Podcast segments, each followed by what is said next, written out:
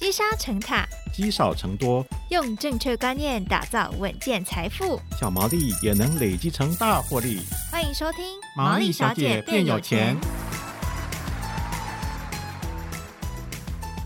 Hello，大家好，欢迎收听《毛利小姐变有钱》，我是佩服，我是笑鱼。好，节目开始前呢，先感谢大家持续收听《毛利小姐变有钱》的节目哦。为了更了解听众朋友对于节目的想法，希望大家可以到资讯栏下方。找到填问卷抽好书的相关连结，帮我们填写一下您对于本节目的一些心得。一月底完成表单的人，我们会从中抽出十位的得奖者，随机送出一本理财的书籍。那就再麻烦大家动动手指，帮我们填写喽。好，二零二四年来了，这个相信大家多多少少在新闻上应该都有看到，对于今年股市不同机构预测台股的点位啊，跟走势等等。但我想要来问一下笑宇，毕竟这些会把它统整出来的都是一些机构单位。对，身为散户投资人的我们呢，嗯、你自己对二零二四年的股市，你是乐观还是悲观？乐观中带点悲观。哎、欸，我这种回答 好复杂，因为觉得大家都喊说上看多少多少，对，对对。可是因为毕竟国际形势还是有一些不确定性。没错，对对。但我觉得无论大家是悲观还是乐观啊，我觉得今天这位来宾呢。当初啊，不知道大家前一年还记不记得，在二零二三年初的时候，这位来宾也有上过《毛利小姐变有钱》，然后来帮大家快速梳理了整个市场的资讯。所以今天呢，又要再麻烦他了，让我们来欢迎启发投顾证券分析师丁彦君。彦君好，主持人好，各位听众朋友大家好。好，彦君，我想先来问一下，因为其实看了很多研究报告了，这个不管是投信业者啊，或者是一些其他的机构法人。他们都觉得说，二零二四年台股是有机会挑战万八以上，甚至有机构喊到两万的。嗯，那燕君，您认为在挑战大盘新高的时候，没有什么一些先决条件呢？大家可能会觉得说，股市持续上涨，一直涨涨到万七，好挑战万八，会觉得说这个股价呢会不会涨得太高了？嗯，那会不会有回跌的可能呢？可是我们回想一下，在十年前台股上万点的时候。大家可能觉得说，哇，万点是高点之后会回跌，嗯，但是现在台股呢，如果是万点的话，大家觉得说，哇，太低了，这个是买点，嗯，好，所以股价指数呢，不是说持续的创高呢，就是说股价涨太多很危险，我们要看说公司的获利有没有跟上，像台股呢，如果公司它的获利持续的成长，那股价跟着上涨，那这样子的股价呢就不会太贵。大家就不用担心说哦，买的太高，买在高点。嗯，那为什么这个加权指数会持续上涨呢？那我们就来思考一下嘛。那为什么之前二零二二年的时候，这个股市会持续下跌呢？主要有两个原因。第一个原因是哦，因为美国的这个通货膨胀是高于预期，嗯，那最高的时候呢，甚至高达九 percent 啊。第二个原因呢，就是电子业的库存水位过高。我们在这个疫情的时候缺柜塞港，很多的这个客户呢重复的下单，所以变成说电子业的这个库存太高了，嗯，所以呢就停止去拉货，造成说整个电子业它的订单、它的营收都是下滑的。可是我们看到现在，其实这两个因素呢都已经消失了。那美国的通货膨胀率呢大概降到三个百分点左右，嗯，那电子业的库存呢也去化的差不多了。等于说，二零二二年造成空头的两个原因呢，那现在都已经消失了。所以从基本面来看呢，其实啊，台股的状况是不错的。那很多人会觉得说，哎，经济状况好像没有这么好啊，那为什么台股会持续上涨呢？嗯。那其实我们可以看到说，哦，世界两大这个经济体，一个是美国，一个是中国。那美国的这个指数呢，道琼指数在二零二三年的年底也是持续创下新高，但是反观陆股跟港股啊，就是啊持续的趴在地上没有起色。我们就知道说，在中美贸易战的时候呢，哦，其实呢，随着时间的经过，这美国呢是大获全胜，那。中国大陆呢的经济就比较差一些，连带影响到这个港股，港股表现也不好。嗯，那台湾当时在选边站的时候，选择更靠近美国一些，所以这个中美贸易战呢，哎，美国获胜，那台湾呢享受到一些好处，有一些转单的效应嘛，很多这个中国大陆的订单呢转到了台湾，所以造成说台股啊很多的企业呢获利很好，所以股价就跟着上涨。那这个是基本面的部分。嗯，那技术面呢？台股持续的创高，那如果站上所有均线的话，就代表说目前的这个股价呢是高于投资人的平均成本的。是，大部分的这个投资人呢，目前是赚钱的，就比较不会有亏损的卖压出现。嗯，那另外呢，在筹码面上，由于这个美债的值利率呢是持续的下降，当这个美国的债券价格上升的时候。变成说债券它的投资报酬率啊下降，可能只有啊三点五 percent 或者四 percent。那相对来说呢，其实台股啊，它平均每年的殖利率呢大概是四 percent 到四点二 percent，嗯，啊，殖利率是比较高的。所以当美国的债券价格上涨，殖利率下降的时候，会出现比价效应，台股呢变得相对有吸引力，所以外资呢就会去。买进台股，那造成说新台币呢，可能也有这个升值。嗯、所以以上种种，我们可以发现说，从基本面来看呢，这个台股呢，它的获利是有机会持续成长的。那技术面呢，也是在均线之上；筹码面呢，外资呢也是回头来买超台股，所以台股的基本面、技术面、筹码面都不错。那我个人呢，也是相当乐观来看待。嗯，哎、欸，我觉得丁彦君在讲话说很像那个叫小博士，然后一边讲话一边推眼镜，很可爱。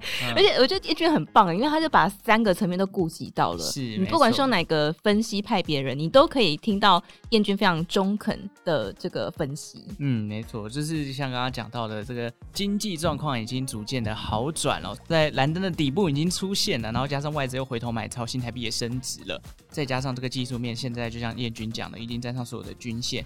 不过，呃，我觉得可能大家就会好奇，那真的照这样来看，真的不会有反转的可能吗？难道说现在市场上没有任何的利空是我们投资人可能要小心的？好，那其实呢，已知的利空都不是利空。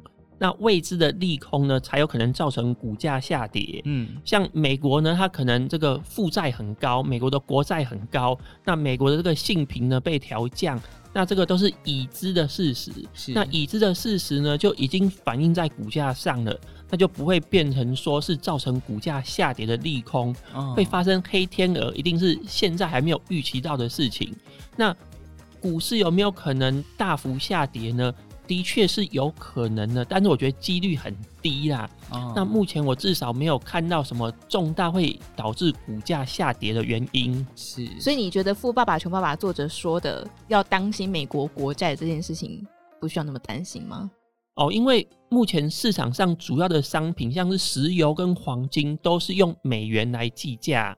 那美国呢？因为它是世界的霸主，世界的强权，所以美债要违约的几率是相当低的。嗯，OK，所以现在看来美元还是有它在市场上的一定的影响力哦。我再补充一下啦，就是台股呢，或者是全球的股市都一样，大部分的时间都是多头。嗯，那大概是六到七年的。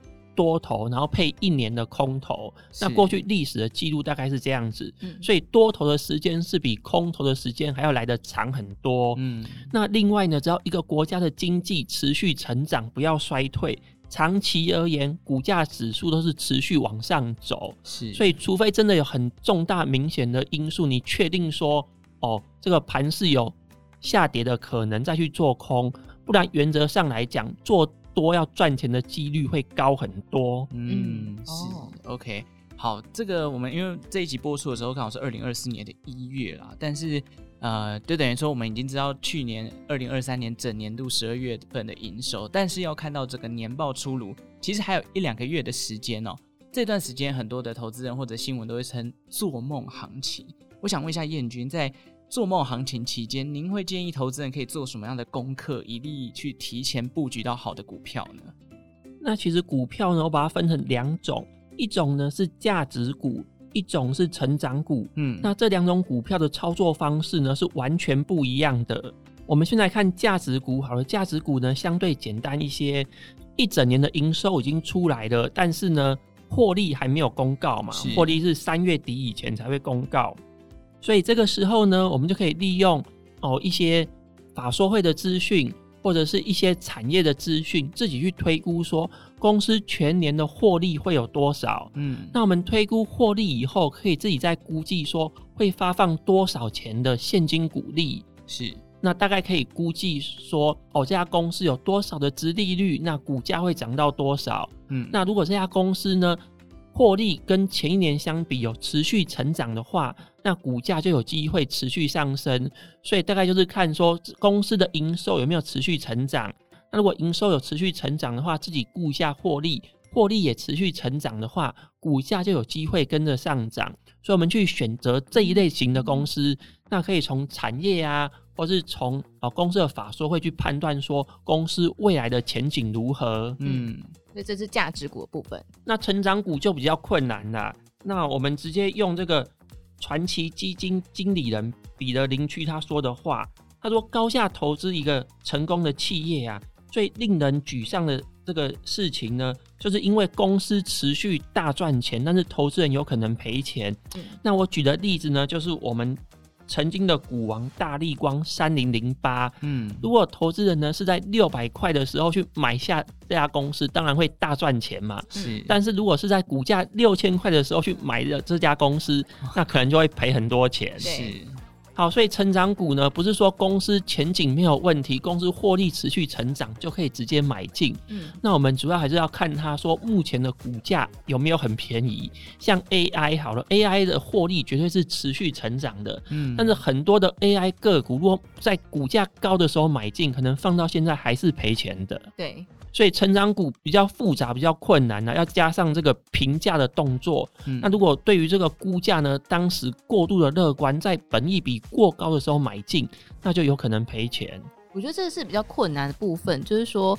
大家都很希望有一个很客观统一的标准，可以去判断我现在在买这家公司是不是便宜，是不是昂贵。因为像这种很有前景公司，大家就大家会给他本益比就会很高。那到底有什么样具体的方法，是可以比较帮助我们去判断说，哎，我现在买进这家比较有成长性的公司是 OK 的？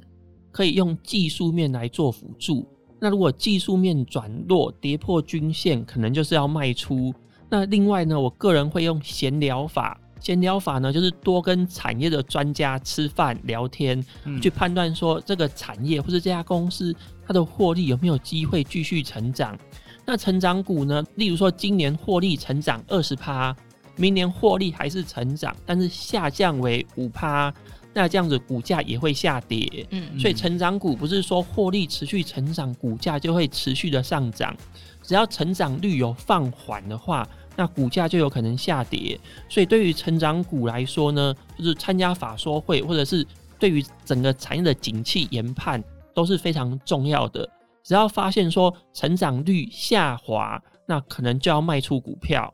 哦，哎、欸，燕君什么时候有空？我们可以可以吃个饭，对，跟产业界人士聊聊。所以感觉好像成长率这件事情，反而比它实际出来的 EPS 还要来得更重要，因为它算是一个比较领先的指标，是不是？对，那也就是大家所说的做梦行情哦，好，就是做梦嘛，预期说未来成长率还有多少？例如说，预期成长率是二十 percent，但是还没有发生啊。那如果大家都相信说真的会成长二十 percent，嗯，那股价就有可能持续上涨。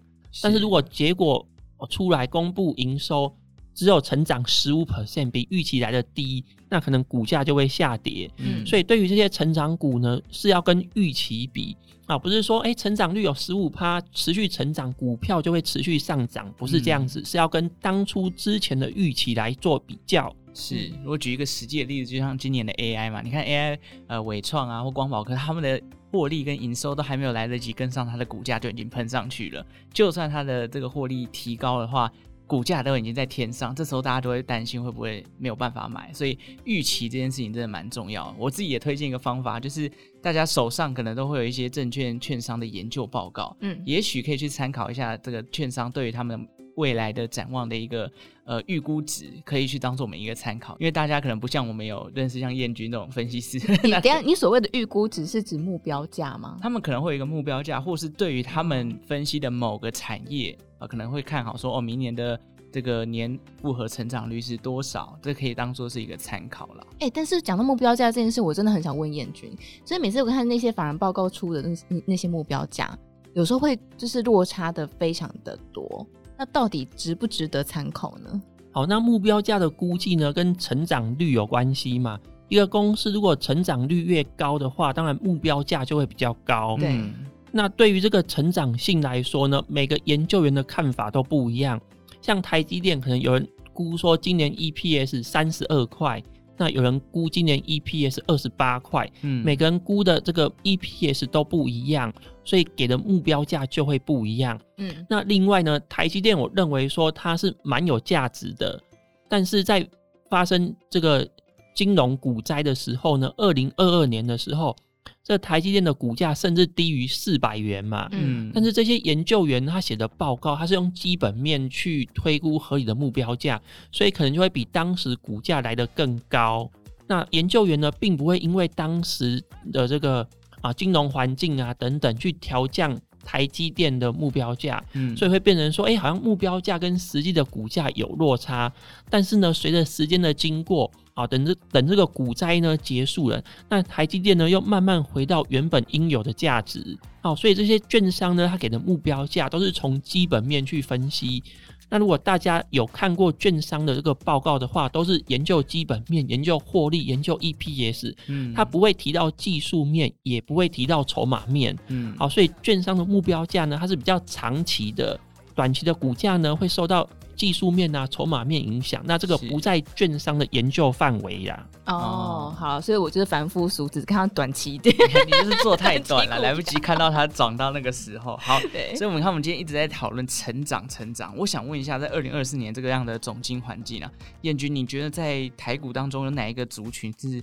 最具成长潜力，那你看好的理由能不能稍微跟我们分享一下？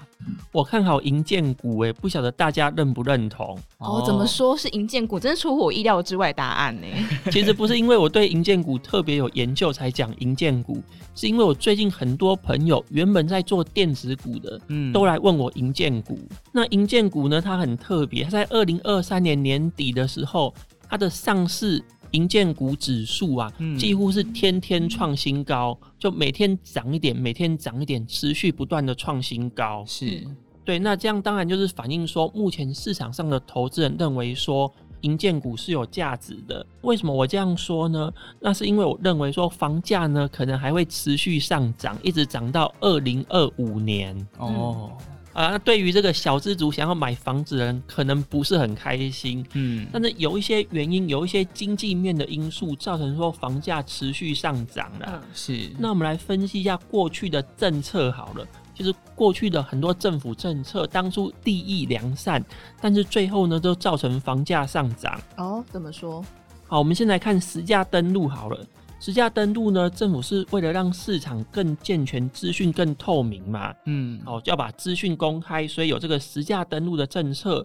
但是实价登录呢，会有定锚效应，因为一般人呢不喜欢把这个房子呢亏损卖出，便宜卖出，都希望说可以在成本再加一点点合理的利润卖出。嗯，所以房子转手的次数越多啊。这个房价就被越垫越高，嗯，而且大家之所以会买这个房子，都是认为说我的房子比隔壁的、比其他的房子来得好嘛，对，所以其他如果的房子一平开价一百万，那屋主就会想说，那我要开一百零一万，我要比隔壁来的贵，因为我的房子比他好，嗯，好，这个是实价登录造成说房价上升。第二个造成房价上升的政策呢，是短期交易税负加重。这个政府课重税呢，就是希望说平均大家的财富嘛，哦，希望说有赚到钱的人呢多缴一些税，那政府拿这些税收呢去帮助弱势，我觉得这个用意也是好的。但是呢，因为这些有钱人呐、他卖房子，他赚到的钱要被课税，他就想说，那我把这个税呢转嫁给买方好了啊，好，所以这个房价又再被垫上去了。是，那第三个因素呢是。禁止预售屋转让，那赵宇说也是好的啊。我们让需要买房子的人，让自住客买房，让投资客呢，让他退出市场。嗯，那防止短线炒作，我觉得政府这个方案也是不错的。好，可是短期啊，因为预售物没办法转让，所以很多的投资客买了预售物以后，他没办法卖出。嗯，只有这个建商呢，他手上有这个。房子，他可以去卖房子，等于说变成市场的供给面只剩下建商啊，哦、那投资客都退出市场了。是，那所以短期内啊，供给减少，所以价格可能又在继续上升。那另外有一个大魔王，就是青年首购方案。是，这个方案呢、啊，降低年轻人买房子的门槛。那这个宽限期呢，长达五年，而且还款期限呢，最长可以高达四十年。对，那一开始的利率呢是一点七七五 percent。是，好，所以这个方案一推出来啊，让很多原本在观望的、原本买不起房子的，通通都买得起房子，所以市场的需求大幅增加。又把这个房价呢持续的推升了哦，就供给又减少了，然后需求又增加了。是，嗯，那最后跟大家讲个不幸的消息啊，为什么我认为房价还会持续在上涨呢？好，因为这个房子的原物料是钢筋跟水泥，它是用电大户。对，在二零二二年七月的时候，电价上涨了一次。二零二三年的四月，电价要再次上涨。嗯，那目前政府呢是预计说，二零二五年的时候要实施碳费，是啊，要课这个碳税。那钢筋跟水泥呢，刚好就是用电大户，需要用很多的电。嗯，好，所以如果真的实施这个碳费的话呢，钢筋水泥的成本上升，营造成本上升，那个房价可能又有上涨的压力。哦，所以这样子一连串下来，就是房价会不断的上涨。大家会不会以为我们现在听那个房地产片的毛利小姐？但其实因为是这样的，它会因为会房价不断上涨，所以股价就有上涨空间。对，那建商呢？因为它目前手上有很多的土地嘛，或者有些余屋还没有卖出去，嗯、那房价上涨呢，这个建商就有可能获利。那尤其是中部或是南部的建商，可能受惠程度会高一些。为什么？因为这个北部啊，那个房屋跟那个土地的价格比呢？土地是占七成，房屋是占三成。是，那南部呢？刚好相反过来，这个土地的占比呢是三成，房屋占比是七成。根据这个国外的研究报告，真的课征碳费的话，营造成本可能上升两成。嗯，那北部的话，土地价格不变嘛，营造成本上升两成的话，就是三十 percent 的这个不动产价格里面上升两成，所以北部的房价可能上涨六 percent。嗯，那南部呢，因为房屋的占比是七成呢，七成去上涨两成，这样是上涨十四 percent。所以南部的房价在二零二五年有机会上涨十四 percent 的，哇，好贵哦！对啊，涨十趴以上哎，听起来总结在房地产这个市场上，燕君讲到的，不管是供需、供给减少、需求也增加，因为新青安房贷的关系，其实可以去观察买卖移转动数，其实也是往呃逐渐增加的一个趋势哦。那在这么多的房地产营建指数的个股里面，彦君能不能给我们推荐您最看好的银建股是哪一档？其实目前有很多的银建股股价都涨上来了，嗯，那其实我们在挑选银建股的时候，我们尽量挑选那个股价净值比不要太高的，最好是低于一倍的，嗯，那这样子会比较安全，嗯，那目前呢，其实有三家公司哦符合这样的条件，那第一个呢是二五二零的冠德，冠德呢在三重有一个新天汇建案。那这个建案呢，它的总销 EPS 是七块钱左右，在今年二零二四年的四月会交屋。嗯，那另外呢，冠德它有一个啊豪宅建案是冠德信义，它的这个大平数啊，其实哦很难卖，就是大概卖了七年左右都卖不出去。是，但是呢，冠德啊把这个大平数的豪宅建案呢一分为二。一户变成两户，哦，嗯，那瞄准的是单身的贵族，好像是医生啊，哦，律师啊这一种哦，或者是科技新贵。那目前呢，就是法说会上有提到说，哦，卖的还不错，嗯，在今年呢，二零二四年年初就会开始陆续交屋，是，所以冠德呢，新天会建案，那目前大概销售六十 percent 左右，再加上这个冠德信义 F 栋的建案，这个豪宅如果交屋的话，其实冠德今年的获利，今年的 EPS 是是挑战十块钱以上。那另外一个呢？好，那除了冠德以外呢，好像秦美一五三二的秦美，那这个秦美之声建案呢，它的总效 EPS 啊、呃，大概也是七块钱左右。嗯，这个建案呢，目前已经卖了八成了，大部分呢会在二零二四年入账，再加上金属成型部门啊，我们在。之前二零二三年的时候状况比较差，获利比较少。那今年呢，因为景气回温，那法说会上呢是预期说获利会成长，嗯，所以秦美今年的 EPS 也有机会挑战十块钱。嗯，哎、欸，所以这是从产业面来分析，就是他们的产业的部分来分析嘛。那刚刚提到的冠德跟秦美，他们的净值比都是在小于一吗？就是股价净值比呢，不是用现在的股价净值比来看，我们是看说目前的股股价跟目前的净值，但是目前的净值还要考虑说，哦，如果这些建案完工交屋的时候会贡献多少的获利哦，哦，所以净值我们是要考虑未来建案的获利一起把它放进去计算。嗯、那目前看起来呢，就是哦，股价净值比呢都是小于一的哦。哎、欸，这一般人怎么怎么知道啊？是不是要去参加法说会才会知道？参加法说会可以知道。那其实这个。建设公司它各建案的毛利率接近三成，嗯，大概在三成左右，差不多。哦，这个建案就会抓三十 percent 的利润就对了。对，如果不会估计的话，就自己抓三成。那有一些建案可能地点比较特殊，土地当时买的比较便宜，嗯，那毛利率可能就会高于三成。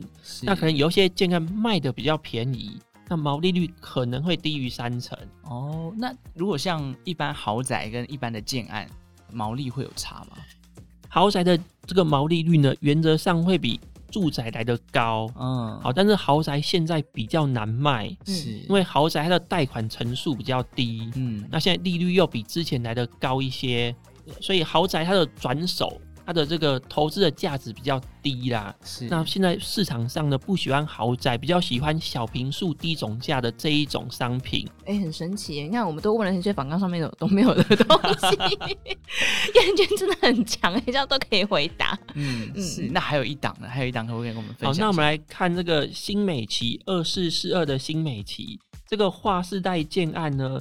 当初刚好适用新北市市长侯友谊的快审专案，嗯，所以一般的都更案它要拖个五年啊、十年，要拖很久。是，那这个专案呢，非常的快速，好，其实两年就完成了，就开始推案。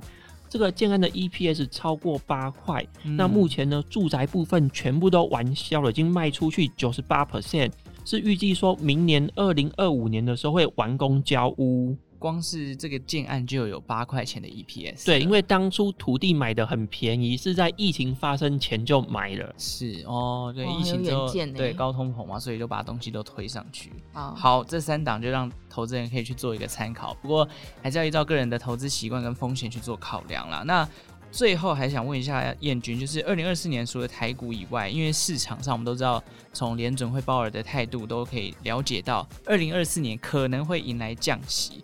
那在资产配置上，燕军有什么样的建议呢？其实降息呢是有利股市上涨，可是我们发现说，其实台股呢，从美国预计要降息，从市场预计要降息到现在，其实呢也已经涨了一大段了。嗯，所以现在在买进这个股市呢，我觉得说可以有合理的报酬，但是它的报酬率呢，可能不会比去年二零二三年来的这么高啦。哦，是。那我还是建议说，可以增加持股的比重，可以把七成的资金放在股票，三成的资金放在债券。那降息的话，原则上股票的价格会上涨，嗯，债券的价格也会上涨。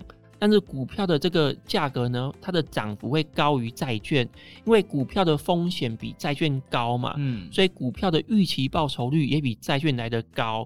那如果在景气是成长的时期，在多头的时候。配置多一点的资金在股票，我觉得是合理的。那大家可能会想说，二零二四年股市跟债市都要往上走了，可是有没有什么风险是我们要小心的呢？那很多人都会觉得说，哎、欸，台股可能是因为有选举行情嘛，嗯，好，因为这个年初呢有这个总统大选，所以股价上涨。那选完之后会不会股价就下跌呢？那台湾是在年初的时候举办总统大选，美国是在年底的时候举办总统大选。那如果美国要选举的话，那可能会用政策去释放一些利多消息嘛，嗯、所以美股要大跌的几率，我觉得是蛮低的。嗯、那如果美股没有跌的话，台股要大跌的几率，我觉得也很低啦。哦，那目前看起来呢，风险一定是有的，所以我没有建议大家融资重压去买股票，好像风险很高，因为投资本来就会有风险。对，但是我觉得目前的风险不大。嗯，哦，所以可以配置七成的资金在股票上面。是，那现在已知的。的风险真的都不是风险。呃，未知风险就是不知道拜登能不能选得上，这是一个风险嘛？因为如果他如果没有选上，那个政策都会转向了。对，但也也未必哦，因为他为了要选上，他可能之前选前就放一堆利多出来，开始撒钱，啊。我们突然变政论节目这样。对，所以总之，今天在这一集里面，我们提请燕君分析一下二零二四年初的这个状况，还有他看好的产业跟产业当中的潜力个股。那在资金的配置上，其实也听得出来，燕君对于二零二四年是比较偏向乐观的。当然，这就给投资人去做一个参考咯。所有的风险呢，还是要经过你自己去评估，你才能知道你自己的投资的周期有多长、有多短，这样你才有办法找到你自己的步调。那今天非常谢谢燕君的分享，谢谢，谢谢。好，感谢大家收听毛利小姐变有钱哦。如果任何投资理财的问题，欢迎留言告诉我们。那我们就下次再见喽，拜拜。拜拜。